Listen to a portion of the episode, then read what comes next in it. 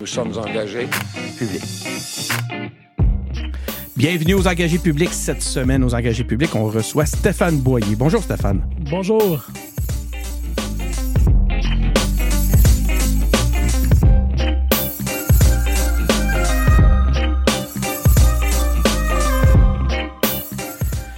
Donc, euh, on reçoit Stéphane Boyer. Euh, Stéphane, par contre, j'ai un petit malaise.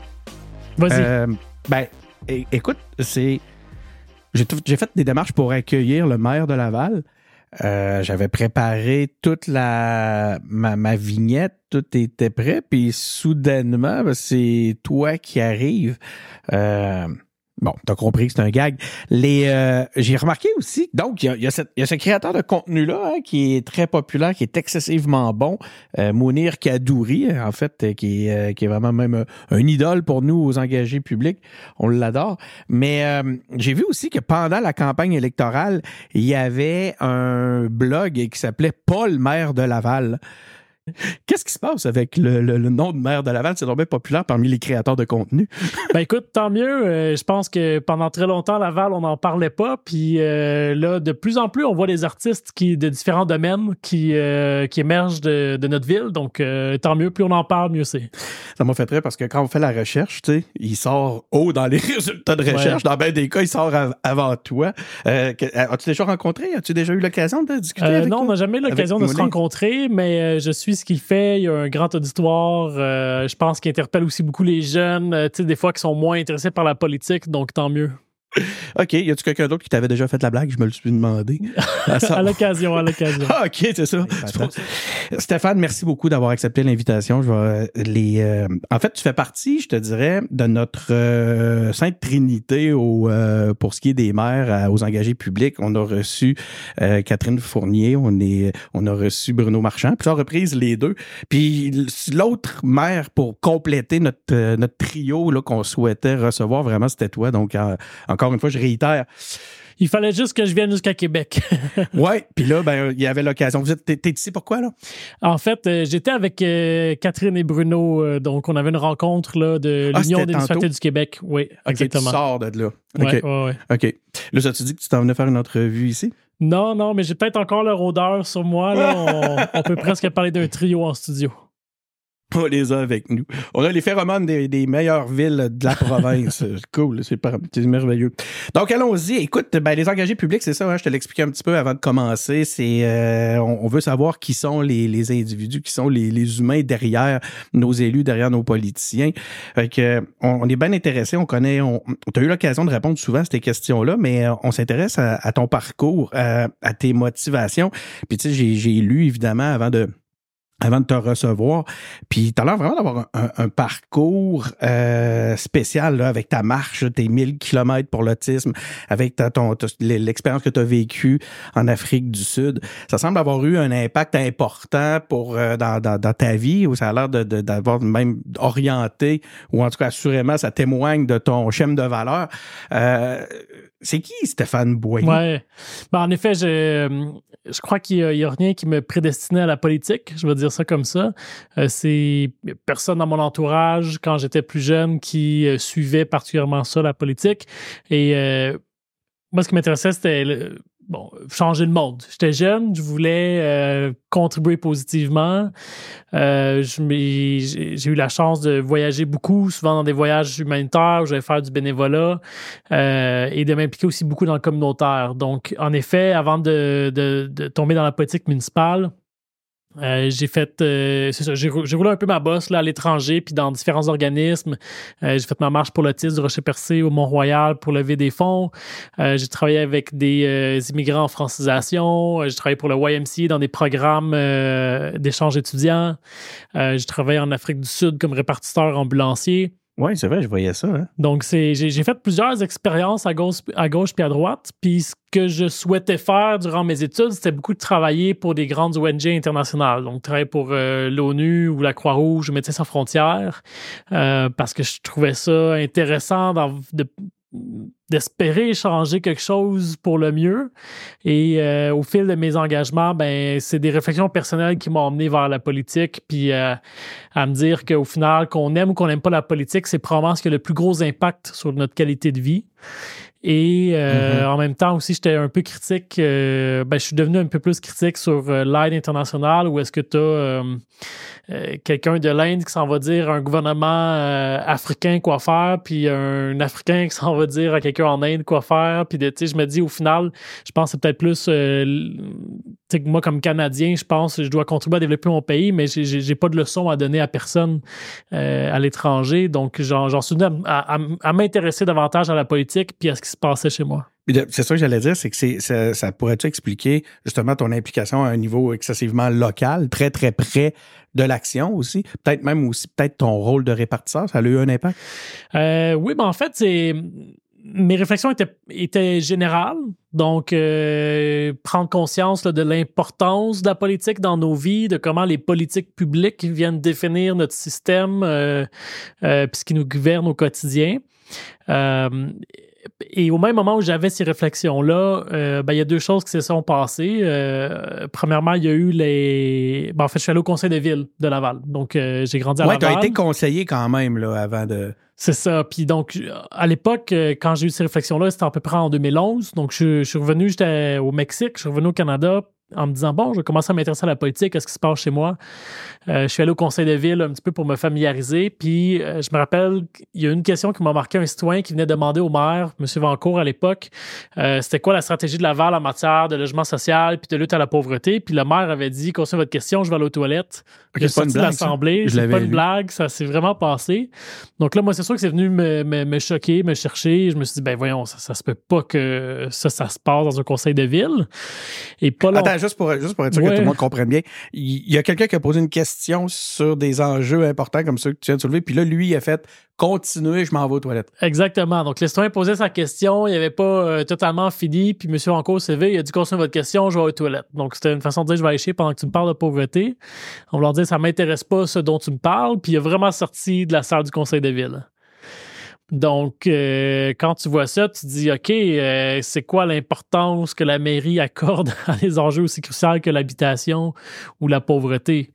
Et là, de fil en aiguille, je, ben, suis retourné au conseil de ville euh, les mois suivants, puis on a commencé en parallèle à entendre de plus en plus parler des, des cas de corruption.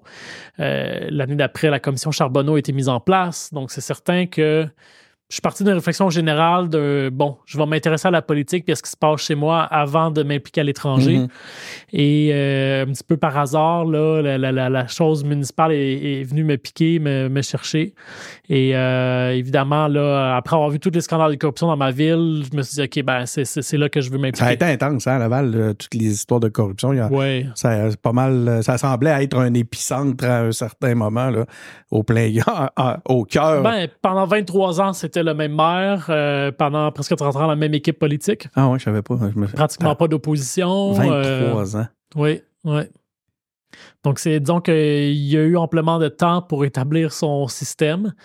Et Laval est la troisième plus grande ville du Québec, ça. mais souvent, il n'y a pas beaucoup d'attention médiatique non plus sur Laval. Donc, euh, c'était Ouais. peut-être plus facile dans ce contexte-là pour lui euh, de mettre en œuvre euh, justement un stratagème sans trop qu'il y ait de questions soulevées. Mais écoute, euh, je savais pas qu'on en parlait aussi ouvertement de cette réalité-là. Comment ça a été quoi, là? C'est, je veux dire, comment je J'ose même pas imaginer la gestion de changement que ça a dû représenter, de détricoter le système, comme tu Ouais. dis.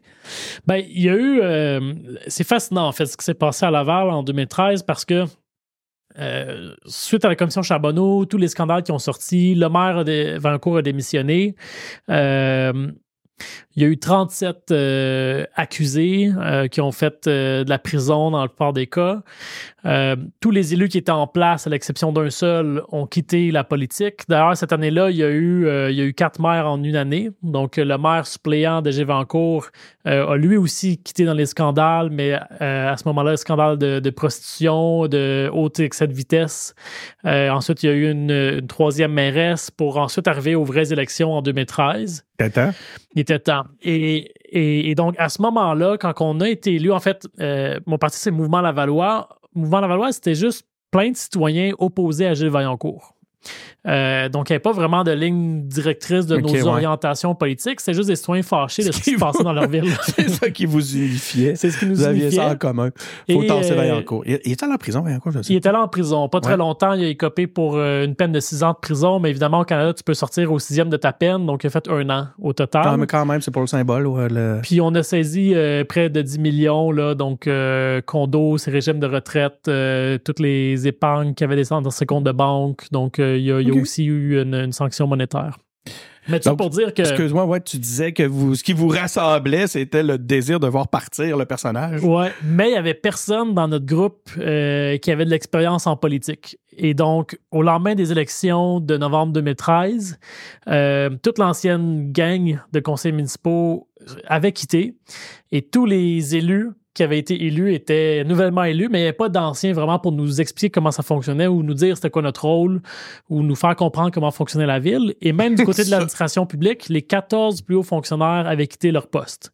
Euh, le directeur général, ses adjoints, euh, directeur d'affaires juridiques, des communications, des loisirs. Carl Brauss. Donc, c'était vraiment. euh, on a fait page blanche à Laval, on a recommencé à zéro. Ça a été difficile parce que, en fait, on a dû rengager des employés, apprendre à connaître c'est quoi être élu, c'est quoi les limites, c'est quoi nos outils, c'est quoi notre, notre rôle. Euh, et a- on a dû rétablir la confiance parce que même les employés qui n'avaient pas été impliqués dans la corruption, c'est quand même, à Laval, on a plus de 4000 Là, employés. tout le monde devait être suspect. Là, euh, Tout le monde était suspicieux. Puis, puis les gens, les employés qui allaient dans leur party de Noël. Euh, T'es pas fier. Ben, ton oncle, ton cousin, ah ouais, toi, tu travailles à Laval. Il y avait toujours un soupçon sur tout le monde de est-ce que tu as été impliqué. Euh, donc, c'est certain que la première année, euh, c'était juste de reconstruire la confiance puis d'apprendre à connaître notre nouveau rôle d'élu. Donc, ça a été une très grande transition. Ça ressemble à quoi l'opposition? Excuse-moi, j'ai aucune. Hey, moi, euh, Laval, en fait, c'est quoi? Je pense que j'ai plus, je sais plus ce qui se passe à Paris qu'à Laval. La, la, que profitons-en. Euh, euh, ça ressemble à quoi le profil au point de vue de. Avez-vous tout le. euh, tous les conseillers, est-ce qu'ils sont issus de, de, de votre de ton équipe? ou- Non, en fait, de- euh, ironiquement, euh, il n'y a pas eu de démocratie à Laval pendant 20 ans. C'était euh, une, une omnipotence euh, du maire de l'époque. Mais depuis qu'il y a eu les scandales de corruption, ça l'a beaucoup intéressé les citoyens à la chose publique et à ce qui Mhm. se passait dans leur ville.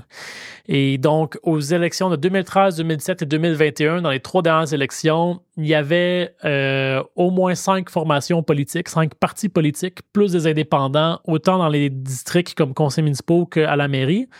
Fait que je vous dirais que dans presque tous les districts, il y avait 7 à 9 noms sur le bulletin de vote. Donc, euh, dans beaucoup de villes, c'est des votes par sans opposition, là, par acclamation. Euh, moi, je suis heureux de voir qu'à Laval, non, non, il y a vraiment une démocratie qui est revenue. Et depuis ce temps-là, il y a toujours eu environ trois partis de représentants au conseil de ville. Donc, euh, en ce moment, il y a deux oppositions. Et euh, ça a été comme ça aussi les deux derniers mandats. Donc, il y a vraiment, de Parce nos que- jours, plus de, de démocratie. Je, je vais t'expliquer pourquoi je, je m'intéresse à la à l'opposition, c'est que j'ai l'impression que dans une première année, telle que tu nous racontais tantôt, que vous avez quand même dû, jusqu'à un certain point, travailler ensemble, vraiment, pour reconstruire tout ça, même malgré le, le, le- le rôle d'opposition à un moment donné. Je veux dire, vous repartiez tellement de zéro. Oui. Ben, c'est sûr que les, la, y a la nature des choses, quand même, euh, à l'échelle municipale, il y a l'exécutif, qui est un peu l'équivalent du conseil des ministres. Donc, il y a certains conseils municipaux qui vont siéger à l'exécutif qui, eux, travaillent à temps plein à l'hôtel de ville, sont impliqués plus dans les dossiers. Euh, donc, je te dirais, dans la gestion courante de la ville, c'est plus ces élus-là qui vont être impliqués. Euh, donc, euh, au niveau des élus, c'est plus les grandes orientations, les règlements, l'adoption du budget. Donc, c'est sûr qu'il y a une nuance quand même. Quand tu n'es pas sur le comité exécutif, quand tu n'es pas maire, tu es un peu plus loin de la gestion courante de la ville. Euh, mais cela étant dit, on a eu euh, des grandes réformes qui ont été mises en place, puis dans la plupart des cas, euh, acceptées par tous les partis. On a, par exemple, créé une commission de la gouvernance. Euh, la ville donne des subventions à plein d'organismes communautaires, mais il n'y avait pas de reddition de comptes. En fait, dans la plupart des villes, il n'y en a pas. Puis ça avait été un outil euh, pour la corruption, entre autres, dans le passé. Certains organismes avaient été utilisés pour détourner des fonds. Donc là, on est venu mettre en place un nouvel euh, organe où, siègent tous les partis de la ville et où les organismes doivent venir rendre des comptes quand, ils ont des subventions de la ville pour, démontrer que l'organisme est bien géré puis que l'argent va vraiment aller servir la mission euh, pour laquelle ils existent. Est-ce qu'on est en mesure de. Est-ce que ça a été chiffré? L'argent qui était détourné. Puis euh, est-ce que maintenant la ville dispose de plus de sommes pour atteindre ses objectifs, pour, mettre en branle ses projets ou c'est pas du domaine que ça se. On saura jamais l'étendue complète euh, de la corruption, mais euh, nous, on a mis sur pied une équipe qui ont fait des enquêtes et qui ont poursuivi les gens euh, pour lesquels on avait des preuves. Et à ce jour, c'est environ 60 millions qu'on a récupérés. Donc, c'est des sommes considérables. À ma connaissance, il n'y a aucune autre ville. Au niveau municipal. au niveau municipal qui ait cherché autant d'argent que ça. C'est, à ma connaissance, un des plus grands une des plus grandes histoires de corruption dans l'histoire du pays même. C'est fascinant. Écoute, euh, j'avais mon. Ben, en fait, à travers ça, on a répondu pratiquement à, l'ensemble des premières questions parce que je me rends compte que euh, les motivations qui, qui t'ont amené en politique sont très, très reliées justement à cette mission-là qui était de remettre un peu d'ordre dans tout. Ben, Ramener un peu de euh, respect. Hein? Oui, c'était les, euh, disons, mon point de départ. Euh, évidemment, une fois que ça s'est dit, une fois que le ménage a été fait, moi, je, je, me considère souvent un entrepreneur parce que j'aime réfléchir à des idées, j'aime trouver des solutions. Je crois que c'est ça qui faisait en sorte que plus jeune aussi, je voulais travailler dans des pays en voie de développement. Tu sais, je me disais, ben voyons, on peut faire mieux en termes de santé, d'éducation, en termes de développement économique, en termes d'environnement. Euh, mais euh, cette fibre-là, je l'ai aussi au niveau, euh, j'ai déjà eu une entreprise, mon père est entrepreneur. Puis je trouve que dans le point commun dans ma vie, au final, c'est la recherche de solutions à des enjeux.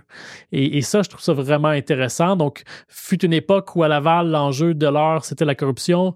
Aujourd'hui, euh, à mon sens, c'est rendu l'habitation, c'est développement durable, c'est euh, comment on finance le transport en commun. Euh, donc, c'est une multitude d'autres enjeux. On va en parler de ces éléments-là tantôt. Avant, j'aimerais t'entendre. Tu as eu l'occasion souvent de te prononcer ou de t'exprimer sur ton admiration pour Nelson Mandela est-ce que tu peux nous, euh, nous expliquer euh, d'où ça vient, puis qu'est-ce, qu'est-ce que tu veux? C'est quoi ton. Pourquoi il t'inspire autant? Ouais. Euh, bon, j'étais en Afrique du Sud en 2004-2005. C'est un pays que j'ai appris à découvrir à travers mon expérience comme répartiteur ambulancier là-bas. C'est un pays que j'ai trouvé fascinant. il y avait-tu encore l'apartheid dans ce temps-là? Excuse-moi. Elle était officiellement terminée. Donc, si on résume, pendant 100 ans, en Afrique du Sud, il y a eu des lois racistes. Euh, un blanc ne pouvait pas marier un noir. Euh, il y avait vraiment une ségrégation selon, la couleur de peau, puis c'était institutionnalisé par des lois. C'était au cœur de l'actualité quand j'étais jeune, moi, ça. C'est ça. de parler Exactement. Puis euh, tout ça a été aboli dans les années 90 par M. Mandela et son parti, milieu des années 90. Mais évidemment, quand tu as passé toute ta vie dans un système raciste... Ça laisse des traces. ça laisse des traces. Et moi, lorsque j'étais là, ça faisait à peine dix ans que l'apartheid était officiellement terminé dans les lois, mais les villes étaient encore divisées de manière raciste. C'est-à-dire que tu avais les quartiers blancs, les quartiers noirs, et tu avais euh, même les quartiers. En fait, euh, les blancs et noirs se sont mélangés avant l'apartheid, et tu avais les gens qui étaient, euh, qui étaient mulâtres, qui, qui étaient un peu la classe moyenne. Et, même entre quelqu'un. C'était vraiment là, comme ça, là. C'était classé par couleur. Même quelqu'un qui était mulâtre euh, allait pas aimer quelqu'un qui était noir, se considérait supérieur. Et, ça, ça m'a fasciné parce que euh, je suis allé en Afrique du Sud avec des euh, avec d'autres Canadiens, dont un gars de Toronto, que sa mère est jamaïcaine, son père est canadien. Fait que le gars est noir. Puis rendu en Afrique du Sud, il se faisait traiter de raciste. Mais euh, puis là, c'est là que j'ai pris conscience qu'il y avait même euh, une scission parmi la, la, la, la, couleur de la peau, euh, même, à ce niveau-là. même. Ouais. fait que pour faire une histoire courte, c'est un pays qui a été vraiment marqué. les villes sont divisées, même dans la. Les quartiers sont divisés par des champs, par des rails de chemin de fer. donc la ségrégation, c'est vraiment imbriqué même dans le développement urbain. Euh, et moi, ce que j'aime de, de M. Mandela, c'est que quand tu as grandi dans un pays où est-ce que tu te faisais tabasser par la police à cause de la couleur de ta peau, où tu n'avais pas d'opportunité économique à cause de la couleur de ta peau, où est-ce que tout était tranché au couteau, où les gens ne se mélangeaient pas, la tentation de, de quand tu prends le pouvoir de juste te revenger sur l'autre devait être grande. Et il a su s'élever au-dessus de ça. Mm-hmm. Et, je crois que c'est ça qui fait de lui un grand homme, parce qu'il y a beaucoup de gens qui, une fois que l'ANC, le parti de Mandela, a pris le pouvoir, il y a beaucoup de gens qui voulaient une revanche sur les Blancs. Euh, et lui a toujours plutôt militer pour la reconstruction du pays, puis essayer de renouer les liens, puis de euh, pour une certaine mixité, une collaboration, et de ne pas tomber dans la violence et dans la revanche. Et ça, je trouve que c'est inspirant parce qu'il n'y a pas grand monde dans la vie qui est capable il a quand même fait euh, plus de 20 ans de prison à cause de la couleur de sa peau, puis il a été capable de dire, même si j'ai été emprisonné, je, euh, je comprends, puis j'accepte que on s'en sortira pas si je fais juste me revenger. Puis il faut passer à autre chose. Je vais pas faire des, euh, des, des, liens douteux, mais j'ai l'impression que c'est peut-être là qu'il y a une motivation dans ta façon d'exercer le leadership. Parce que je fais un lien entre la reconstruction qu'il y a eu à opérer puis celle que tu as opérée au point de vue de la euh, pour revenir de la corruption, pour que Laval revienne de la corruption. Cette notion-là de vengeance versus justice, hmm. as-tu as déjà réfléchi à cette notion-là? C'est quoi la distinction entre la justice et la vengeance? Dans ce contexte-là? Évidemment, on sait, on fait la différence tout le monde, mais. Ouais. C'est une bonne question. Honnêtement, j'ai jamais pris le temps de m'y arrêter. Euh, euh, en pleine conscience. Oui, mais... as-tu senti le désir de vengeance des gens de Laval? Ben, écoute, au tout départ, il y a beaucoup de gens qui nous ont dit que ça ne sert à rien d'essayer d'intenter des poursuites. Euh, vous allez juste dépenser tout l'argent des contribuables en frais d'avocat, puis vous n'arriverez à rien. Puis quand on a réussi à aller chercher de l'argent puis à faire emprisonner Vancouver, les gens nous ont dit ah ben c'est pas assez. Fait que, à quelque part, il y a toujours un certain cynisme. Euh, mais je pense que sur cet enjeu-là ou sur d'autres enjeux, en politique, tu es un petit peu à la convergence de toutes les priorités, de toutes les urgences, de toutes les frustrations, de tous les, euh, désirs. Et le rôle, c'est un petit peu justement de trancher euh, quelle priorité euh, sur laquelle on devrait accorder notre temps, notre énergie, notre attention, nos ressources. Mais euh, faut pas, faut pas envenimer la situation. Je pense qu'il faut essayer d'apaiser plutôt les, les, les, les frustrations. Euh, ça me fait penser à la politique qui se passe aux États-Unis en ce moment. Euh, malheureusement, beaucoup d'élus euh, jouent sur cette frustration-là, l'alimentent pour faire parler d'eux, pour obtenir des votes. Mais là, tu, tu viens diviser ta population et, c'est très dangereux.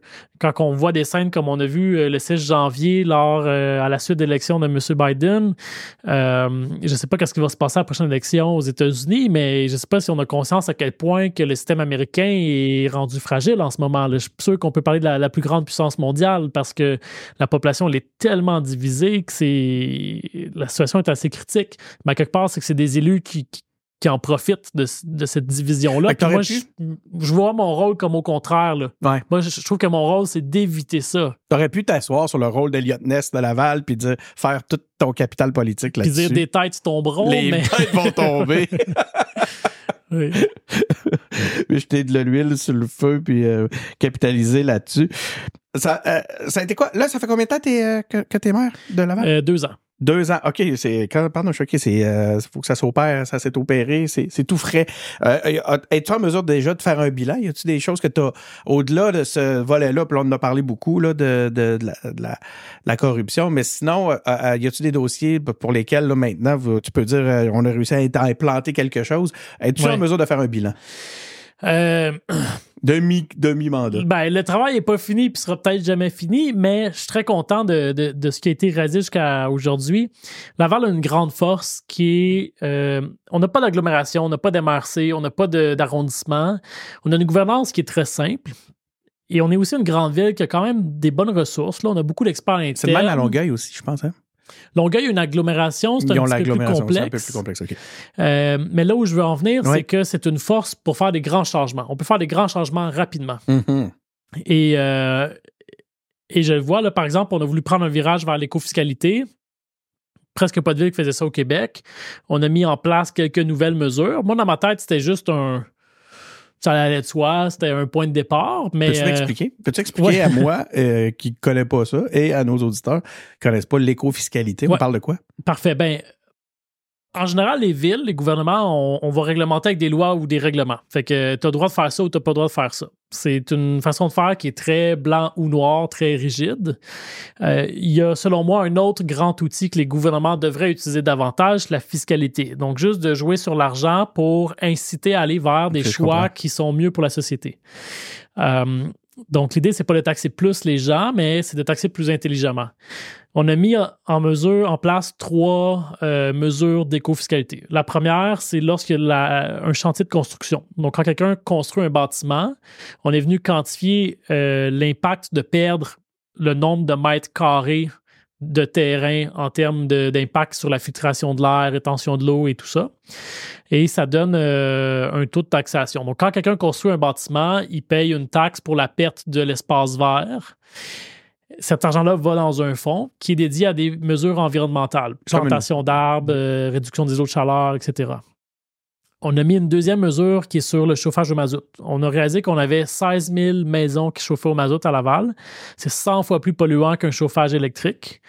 Euh, et donc, on est venu mettre une taxe. Donc, maintenant, Laval, si tu chauffes encore au mazout, c'est 100 pièces de taxes de plus par année que tu payes que les autres. Mais de l'autre côté, on est venu créer une subvention. Si tu veux convertir vers l'électrique, changer ta, ta, fournaise pour un chauffage électrique, on va t'aider à payer la conversion. Il n'y a pas juste des pénalités, il y a aussi un volet incitatif. Absolument. Comment c'est reçu? Honnêtement, ça a très bien été reçu. Ça a très bien été reçu. Euh, j'ai pas eu beaucoup de commentaires euh, négatifs, euh, même au contraire. même, il y a une troisième mesure qu'on a mise, c'est une taxe sur les stationnements. Il y a 60 000 espaces de stationnement dans les centres d'achat au centre de Laval. Donc, pour ceux et celles qui connaissent Laval, souvent dans la vision des, des autoroutes avec les grands centres d'achat, le Carrefour Laval ou autre. ça, la le Cosmodome. Le Cosmodome avec. Euh, oui, ça, moi, c'est ma, culture euh, de Laval. Mais ça, tu vois, on a. Euh, on payait avant pour planter des arbres, réduire les eaux de chaleur, réduire les surverses. puis c'était tout le monde qui, a payé, qui payait pour ça. Mais là, on s'est dit, mais pourtant, c'est les stationnements des grands centres d'achat qui, qui, créent les îlots de chaleur. Fait que c'est peut-être à eux de la payer la plantation d'arbres le long des terrains puis des boulevards hmm. au centre-ville. Donc, on fait payer pour les externalités. Hein, Exactement. Puis honnêtement, ça a très bien été euh, reçu. J'ai parlé à certains des propriétaires des centres d'achat, puis la plupart euh, me disaient, ah, on comprend, pas de problème avec ça. Donc, euh, c'est une nouvelle façon de faire. Et, quand, et pour en revenir à la question de base qui était, c'est quoi le bilan à Laval? Ouais. Je suis en train de perdre moi-même le fil de mes questions. Ben, je suis content parce que, tu sais, juste en deux ans, on a parti d'un mode de, taxation traditionnel à aujourd'hui avoir trois mesures euh, d'éco-fiscalité. Pour moi, euh, ça allait de soi que c'est des choses un peu normales à faire. Puis je me suis rendu compte qu'on est la ville au Québec qui en fait le plus. Ben, il y a de l'innovation dans ce contexte-là. Ouais. Et, puis pourtant, pour nous, c'est juste un départ. On veut, on veut mettre en place d'autres mesures similaires. Donc, euh, c'est ça, Laval, je pense, a fait des beaux progrès au niveau de l'environnement, du développement durable. Euh, sur l'aménagement urbain, on a, on a adopté aussi un nouveau règlement d'urbanisme qui se veut moderne. Donc maintenant, chaque projet devra avoir au minimum 25% d'espace vert. Euh, donc on veut qu'il y ait plus de végétalisation un petit peu partout. Les, les, stationnements vont être euh, moins nombreux, souvent souterrains ou derrière les bâtiments pour être cachés. Euh, donc on essaie de construire une ville qui va être beaucoup plus belle parce que là aujourd'hui, Laval est une ville fonctionnelle. C'est vrai que c'est pas facile de se déplacer pour sa beauté. Mais t'as pas envie d'y marcher, donc euh, on veut changer ça. Il faudrait que j'y aille un jour pour vrai. Absolument. Autrement que pour euh, en transit ou euh, pour autre. Je serais bien curieux finalement de, découvrir Laval. je me ferais juste à, imaginer que je pourrais aller à Laval juste pour. tu m'appelleras, je vais venir te, faire visiter. tu nous feras visiter les, les, plus beaux, les plus beaux endroits. Est-ce que on parle d'innovation, puis je me demandais, je t'écoutais, puis je me dis, y a-tu des villes qui commencent à tendre l'oreille un peu, à regarder un peu, étirer le cou pour voir ce qui se passe à Laval, puis à vous demander un peu euh, comment vous faites ça, puis observer votre modèle pour le pour l'appliquer, pour l'emprunter? Oui, définitivement. Euh, de plus en plus dans plein de domaines, que ce soit en environnement, en écofiscalité, en transport commun, on se démarque et euh, on se fait appeler par d'autres municipalités. D'ailleurs, euh, une fois par année, toutes les villes du Québec se rassemblent entre elles pour parler euh, de, différents sujets, avoir des formations. Euh, donc, c'est comme un petit congrès. Et justement, il y avait un atelier où est-ce qu'on nous a demandé de venir présenter nos mesures d'écofiscalité. donc, on l'a fait. Il y a eu plus de 450 inscriptions. Ça a été l'activité la plus la plus populaire parmi tous les autres conférences qu'il y avait. Et, euh, donc, il y a une... donc, il y a définitivement un intérêt. Puis là, je viens de recevoir une invitation pour venir le présenter aux villes du Canada. Donc, euh, euh, moi qui pensais que c'était ça allait de soi, je me rends compte que c'est assez unique. C'est ça. Mais tu, pour toi, ça allait de soi. Puis finalement, tu te rends compte que en, tu es en train de démarrer peut-être une petite, petite révolution, de, Ce côté, de ce côté-là. Comment ça va? Eh, écoute, nous autres, c'est tough, OK? Tu étais avec euh, Bruno Marchand ce matin. Euh, transport durable là, à Québec, Ouais. on est un peu gêné. on n'est pas capable d'aller chercher nos parts d'investissement parce qu'on tourne en rond. Les raisons sont multiples. Là. Je, veux- tu connais, tout le monde connaît le dossier. Je pense que ça fait le tour du Québec. Euh, c'est, ça serait le fun qu'on parle de Québec pour autre chose que ça. Comment ça va de ce côté-là à Laval? Avez-vous ce même genre de défi-là à chaque fois que vous, vous avez un projet de transport Hmm. structurant que le- le- les, les- les boucliers, c'est la levée des boucliers puis les, les- les- les obstacles? Euh, heureusement, on n'a pas, on a beaucoup moins de levées de boucliers. On a un projet à Laval qui est de prolonger la ligne de métro Orange. Euh, c'est un projet qui, qui, qui a l'assentiment du public. On avait fait un sondage l'année dernière, 85% des citoyens appuyaient euh, l'idée. Donc, ça polarise pas comme à Québec. Euh, par contre, ça veut pas dire que ça va mieux pour la réalisation. Euh, les coûts, dans les dernières années, l'inflation a augmenté très vite, Ah, mais les coûts de construction ont augmenté encore plus vite que l'inflation. Euh, Et là, aujourd'hui, il y a un grand déficit qui s'est créé dans le transport en commun parce que d'un côté, tout coûte plus cher, pas juste à construire, mais aussi à entretenir. Donc, euh, les garages, les rails des chemins de fer, euh, les Ouais. autobus, tout coûte plus cher à acheter et à entretenir. C'est construction et entretien. là. Exactement. Puis le télétravail, de l'autre côté, a diminué la vente de Mhm. billets, donc les revenus autonomes. Donc ça, ça crée un immense déficit qui, dans le Grand Montréal, est chiffré à 500 millions. Euh, et, et donc, là, la question, c'est comment est-ce qu'on comble ce trou-là? Euh, là, on travaille sur des mesures d'optimisation. Euh, il y a eu des licenciements. Je pense à peu près 300 employés qui ont été licenciés dans le transport commun euh, de Laval, Longueuil, Montréal. Donc, surtout des gens au niveau administratif. On essaie de ne pas couper l'offre de service. On essaie de ne pas réduire le nombre d'autobus qui roulent sur la route. Mais c'est sûr que ça, fait en sorte que nos organisations là, sont plus fragiles. Donc, on, on, on voit pas encore la lumière au bout du tunnel pour faire un mauvais jeu de mots sur la, la question du transport. Je crois qu'il y a, deux dé- il y a peut-être deux défis. Un, je suis pas certain qu'on voit le transport en commun comme étant en- comme prenant la pleine mesure. Pour certaines Ouais. personnes, le transport en commun, là, c'est juste une affaire d'environnement. C'est les gens de gauche qui veulent ça pour la planète. Euh, non. Donc, c'est quoi? ben, pour moi, c'est un outil de développement économique. Quand tu as un mode structurant de transport en commun, que ce soit un tramway, que ce soit un métro ou autre, euh, je veux dire, les entreprises veulent se construire alentour parce que ça donne accès à la main-d'œuvre, puis aussi à un grand bassin d'utilisateurs ou de clients. Donc, on le voit partout dans le monde. Dès, dès que tu crées une infrastructure lourde de transport en commun, ça l'attire les investissements, autant immobiliers que les entreprises.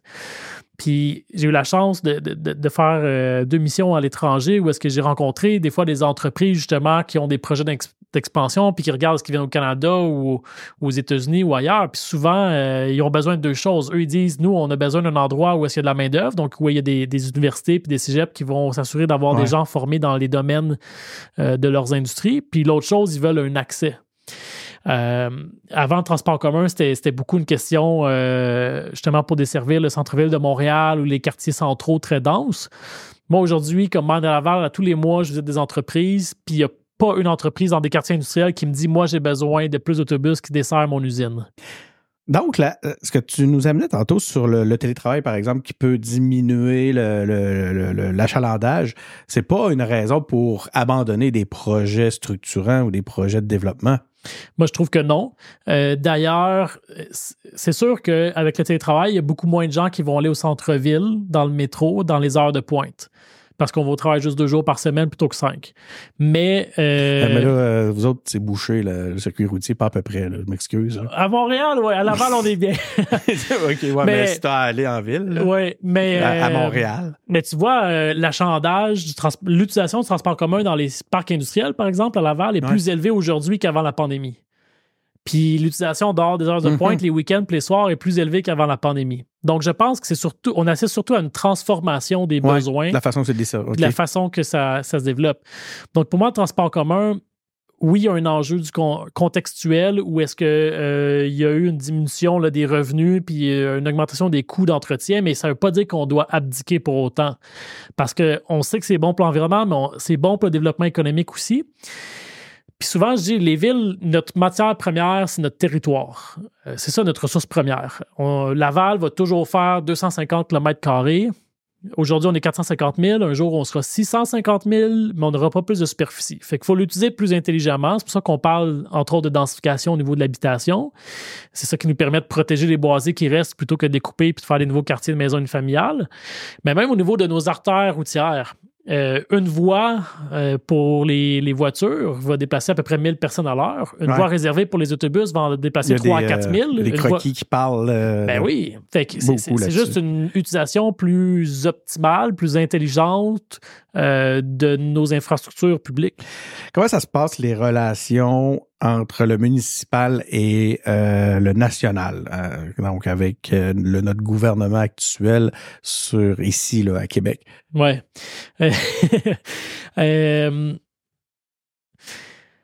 écoute, c'est je vais donner une réponse mi-figue, mi-raisin. si on est honnête, on n'est pas toujours aligné sur les grands enjeux l'habitation, moi, rapidement, en fait, euh, dès le début de mon mandat, c'était une priorité.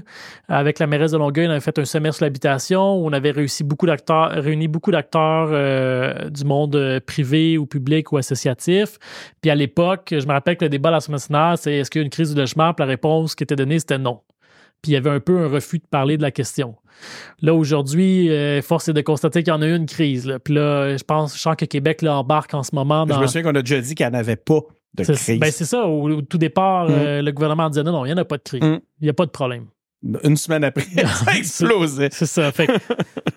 donc, que ce soit sur le transport commun, sur l'habitation, sur le développement durable, c'est certain que je sens qu'il n'y a pas toujours un alignement entre le gouvernement du Québec ou les villes. Euh, tu l'expliques comment? Écoute, je, je pense chaque, chaque élu, chaque parti ont leur vision, ont leurs priorités. Euh, puis c'est correct aussi, c'est naturel. Je pense qu'il y a peut-être aussi une, euh, un certain contexte où est-ce qu'il y a eu beaucoup de jeunes maires, mairesses euh, relativement progressistes élus tout au même moment. Fait qu'il y a aussi un alignement naturel dans le monde municipal. Ça aurait pu être différent on disait à un certain temps, puis là, ça a changé parce que les sondages nous amènent à voir les choses différemment, mais que la réelle opposition, c'était pratiquement vous trois. Euh, Bruno, mais, tu vois, ça, c'est une étiquette que les médias nous donnent beaucoup puis qu'on veut pas avoir parce que honnêtement, euh, les municipalités, on dépend beaucoup du gouvernement du Québec pour euh, beaucoup de sujets. Puis même au niveau fédéral, euh, quand le gouvernement fédéral annonce des sommes pour l'itinérance, pour l'habitation, pour le transport commun, la façon que ça marche au Québec, c'est que l'argent s'en va au gouvernement du Québec, puis ça, Québec décide. Donc, euh, tous les investissements, non seulement du gouvernement québécois, mais aussi du gouvernement canadien, transitent par le gouvernement du Québec pour les villes. Donc, pour nous, c'est un interlocuteur de premier choix. Puis, honnêtement, on on souhaite juste que nos dossiers ah avancent. Puis, on veut juste réussir à progresser. C'est correct des fois qu'on n'ait pas toujours la même idée sur tous les sujets, mais il faut trouver des voies de passage. Mais là où je suis quand même content, puis parce que tu sais, des fois on critique beaucoup ce qui va mal, il faut souligner ce qui va bien. Je trouve qu'au Québec, on a quand même réussi dans les dernières années à faire des grands changements, des grandes réformes euh, qui ont passé peut-être un petit peu inaperçus. Souvent, on chicane sur l'argent. Mais en ce moment, euh, on a eu beaucoup de flexibilité qui a été donnée au niveau de la loi pour les municipalités. Puis ça, je trouve que c'est quand même un, gain qu'on doit souligner. Qu'est-ce qui s'en vient pour euh, les dix prochaines années à Laval? Qu'est-ce qu'on s'attend? Bonne question. Écoute, je suis un gars impatient. On va espérer de tout réaliser ah oui, d'ici 5 ans plutôt que, que 10 ans. Euh, bon, premièrement... OK, tu as un plan 5 ans. Ben, en tout cas, moi, quelque chose qui prend 10 ans à réaliser, là, tu perds mon intérêt tout de suite. Ouais, mais de toute façon, ça se passe plus, vite. Notre, système électoral fait que ça devient aussi plus difficile. Oui, oui.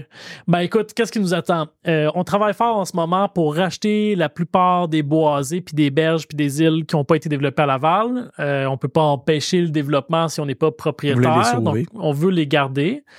Euh, on s'est engagé à investir 100 millions pour acheter un maximum de milieux naturels possible. Une fois qu'on va en être propriétaire, on pourra les aménager, faire des sentiers pour euh, des bancs publics, mais des toilettes pour les rendre accessibles.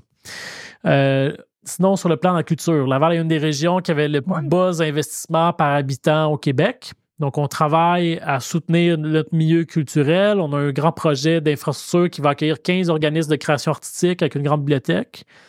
Excuse-moi, je veux juste préciser ce point, ce que tu viens de nous dire là, cette affirmation-là. Quand tu dis le plus bas euh, niveau d'investissement, c'est les dépenses per capita des, des, des citoyens de Laval qui dépensent moins en culture ou l'investissement euh, gouvernemental et Ouais. euh, d'autres instances Euh, municipales et autres? L'Institut de la statistique du Québec compile en fait les investissements publics, donc de la ville puis du gouvernement du Québec, dans la culture. investissements. OK. Là, ça peut prendre différentes formes. C'est des investissements dans des bibliothèques, dans des musées, dans des festivals.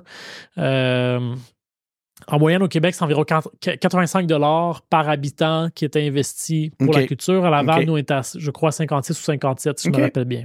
OK. Donc, on veut donner un, un- un coup là-dessus. On Nos veut- amis de Culture Laval vont, vont, vont, vont- vont avoir du travail. Ben, c'est parce qu'une ville, c'est pas juste du béton. Euh, Ben je pense qu'on doit pouvoir se divertir. Puis pour moi, la culture, les arts, comme là, on a, on a doté la ville d'un premier budget en art urbain, un million par année. Puis on a dit à nos équipes, faites-nous de l'art urbain, faites-nous des murales, lancez des festivals, faites des choses avec ça. Puis l'idée, c'est de susciter des émotions, faire rêver, amener à la réflexion en, en voyant justement des, des œuvres un petit peu partout à travers la ville. Euh, moi, je pense que c'est une dimension qui est quand même importante dans la vie. Évidemment, on s'entend, là, euh, il y a des besoins de base à combler, euh, l'eau, le déneigement, les rues, mais ça veut pas dire pour autant que, qu'on doit avoir une ville plate. Je crois qu'il faut mettre un peu de couleur aussi dans notre ville. Ben, Peut-être qu'il aurait été si, euh, s'il y, avait, y avait plus de culture, plus de berges, plus. Alors, vous allez être connu pour autre chose que le Cosmodome. Les. Ben écoute, euh, je trouve ça fascinant. De, de- je comprends la, la- la vision est claire. Euh, c'est le fun de voir que vous prenez un, un- un virage euh, qui pour rendre cette ville-là plus euh, plus agréable. Comme ça, en terminant, euh, Stéphane, j'aurais des, des- une question. On n'a pas eu. Finalement, on a tellement filé là tout de suite sur les sujets puis que j'ai pas, on n'a pas pu creuser beaucoup le côté un peu plus personnel. Puis on aime en savoir plus, comme je te disais, sur nos, euh, nos élus, aux engagés publics. Je vais te poser tro- trois, quatre questions euh, qui vont nous permettre d'en savoir un peu plus, toi, à travers certains choix. Si tu avais le droit d'amener un seul livre ou le travail d'un seul auteur sur euh, une île jusqu'à la fin des temps, de Mhm. jusqu'à la fin de tes jours, euh, ça serait lequel? Excellente question. Euh, bon, j'ai envie de dire Moonwalking with Einstein. C'est un livre qui, euh, que j'ai trouvé fascinant. C'est sur la mémoire. Puis on explique comment est-ce que pendant très longtemps dans l'humanité, il n'y avait pas Internet, puis les gens n'avaient pas accès à, à des livres. Et donc, le système d'éducation, on passait beaucoup de temps à apprendre à juste mieux utiliser notre cerveau pour retenir l'information, la mémoriser. Et, euh, et ce livre-là nous apprend à connaître notre cerveau puis apprend des trucs pour justement être capable de, de mieux se rappeler des choses. Puis ça, je, je trouvais ça fascinant parce que c'est vrai qu'aujourd'hui, je trouve qu'on on vit dans une société où est-ce que euh, ben, tu sais, on a des calculatrices, c'est facile, fait qu'on oublie un peu comment Ah, puis on calcule, mais on, ça, ça, ça réduira pas avec l'intelligence artificielle. C'est sûr que non, c'est sûr que non, mais je- ça m'a fait redécouvrir un petit peu une facette de l'humain qui est comment est-ce qu'on peut se débrouiller sans tous les outils technologiques qui sont à côté de nous. Même question, tu as compris le principe. Euh, côté musical, es-tu un grand mélomane? Si tu avais le droit à un album ou la musique d'un groupe ou d'un artiste, ce serait lequel? Écoute, euh, j'aime la musique, j'aimerais jouer des instruments de musique. Malheureusement, je me suis essayé, je suis vraiment pas bon là-dessus. Euh, j'aime beaucoup les grands classiques. euh, il n'y a pas de groupe précis que j'ai. Ah, ben, j'aime bien Macklemore euh, aux États-Unis. C'est un rappeur qui. Ok, mais Je connais pas. Moi, fait- je, connais le réalisateur. ben, il fait, de la, il, il fait de la musique, mais quand même assez positive avec des réflexions sur la société. Euh, je pense que c'est lui qui, qui me vient en tête là, Donc, le plus rap, instinctivement. Ouais. Euh, D'ailleurs, on t'a pas vu dans un rap avec euh, un des, euh, des artistes de la Claire, à la Claire Ensemble qui est pour, Oui. dans le cadre d'une campagne. C'est absolument génial en passant. Là, Oui, cette oui, ben, on a fait. Mais c'est quoi, non? Euh, Phil Doux. Ah, c'est ça. C'était pas Mets du respect dans ton bac, c'était l'autre après qui était dans le même style, mais Exactement, To Do. La To campagne To Do. c'était génial. Donc, on, on- on sait que la vitesse dans les rues, là, c'est, une préoccupation pour la sécurité des gens, puis sentiment de confort dans nos quartiers. Puis on a voulu faire quelque chose de différent, euh, qui allait marquer les esprits. On s'est dit, on va utiliser l'humour. Euh, donc, on a, on a eu cette campagne-là, tout dans nos rues. Puis on a invité nos citoyens à participer à la campagne. Donc, dans, la- dans les bibliothèques, les- ils pouvaient aller chercher des petites affiches qui étaient écrites tout doux dans ma rue. Les employés municipaux aussi, je pense. Ah, les employés municipaux, on, on- on fait- on a fait un vidéoclip, en fait, où Ah ouais? qu'on a invité les, des vrais employés de la ville à participer au vidéoclip. Puis euh, on a invité des vrais citoyens à participer. Ça a été un grand succès. Puis là, les citoyens sont allés chercher les, affiches tout doux dans ma rue. Ils ont mis ça sur leur maison. Puis les citoyens se sont appropriés la, campagne. Encore aujourd'hui, il y en a plein qui les ont pas enlevés malgré l'hiver. Puis là, tu te promènes dans les quartiers à Laval, tu as plein de petites affiches tout doux dans ma rue. Donc les gens se l'ont approprié la campagne. C'est génial. Ça, mm. euh, allez voir ça, euh, allez sur YouTube, faites une recherche. Euh, c'est bon en plus. La musique est bonne. Comment il s'appelle déjà cet, artiste-là? Ah, c'est pas, je Là, on va m'en vouloir, j'ai un blanc. Là, passe un autre sujet. que c'est ça, que ça soit moi qui l'oublie, c'est pas, pas si grave. Mm. Là, tu vas t'en faire reparler. Mais ça arrive, hein? On n'a pas toujours la, tous les noms. Et moi, les noms en plus, là. OK, cinéma maintenant. Oui. Dernière question. Le cinéma si tu avais un, film ou une œuvre euh, d'un réalisateur ou d'une œuvre cinématographique? je suis pas bon pour ce genre de questions-là. il, y en a, certainement. C'est drôle quand même que ça leur aurait été ça, les questions les plus difficiles. oui, ça, c'est certain, c'est certain. Euh, mon Dieu. On je pense que je vais abdiquer. Ah, t'es sérieux à ce point-là? Ben, écoute, moi, j'ai un cerveau, là, je, je, vis dans le moment présent puis dans le futur. On dirait que dès que c'est fait, mon cerveau efface. Tu peux me compter une blague euh, trois fois de suite dans la même année, je vais toujours la rire. mon espèce de blague qui a fait patate au début, euh, ça là tu, probablement que tu l'avais déjà trop entendu. Moi, on dirait que mon cerveau, automatiquement, dès que j'ai lu quelque chose, dès que j'ai vu quelque chose, je l'apprécie sur le moment, puis après ça, mon cerveau fait bon, on fait de la place sur le disque dur, là, il y a d'autres infos qui s'en viennent. c'est drôle, ben, écoute, moi, je suis complètement l'inverse. Je suis capable de citer des, des, des, des, des, citations dans des épisodes de là, 15 ans des Simpsons ou de Camelot, tout ça. Écoute, euh, ça, je, je, suis un peu épaté. Euh, pas... Ben, dans ce cas-là, c'est quoi? Je, je pense que celle-là, tu vas en avoir une réponse. Je t'avais, je t'avais dit dernière question. Celle-là, ça va l'être ma dernière question. Mais tu es un grand voyageur. Donc, si tu avais encore une place à aller, ta, prochaine destination là, où as vraiment, ça brûle d'y aller? Ah, écoute, il euh, y, en a beaucoup. Euh, j'ai envie de dire euh, l'Asie centrale. Parce que c'est pas connu, parce qu'on n'en entend jamais parler. Je suis curieux de voir un petit peu qu'est-ce qui se passe là-bas. Merci beaucoup, Stéphane, d'être venu nous, d'avoir pris du temps euh, de passage. Là, là j'imagine que tu étais sur le chemin du retour pour, euh, pour Laval. Mais en tout cas, merci d'être venu aux engagés publics pour euh, nous rencontrer. Un grand plaisir. Merci aussi à vous euh, d'avoir été à l'écoute. Euh, vous le savez, des entrevues comme celle-là, on en a plusieurs. On a, on a Catherine Fournier, on en a, je pense, deux, trois entrevues Catherine Fournier. On a trois entrevues avec Bruno Marchand. Euh, donc, si vous avez apprécié, allez-y, allez voir les autres. Sinon, ben, vous le savez, on a beaucoup d'élus comme ça qui viennent nous voir. On est choyés. vous pouvez nous écouter sur YouTube, Apple Podcast, Google Podcast et compagnie. Faut que j'arrête de dire Google Podcast. Je pense que ça existe même plus. Quoi qu'il en soit, allez nous mettre des évaluations 5 étoiles sur Apple Podcast. On est rendu là au point de vue de la découvrabilité. C'est ce qui va nous aider beaucoup. Euh, c'est Denis Martel qui est au micro. Merci d'avoir été à l'écoute et on se retrouve pour un prochain épisode.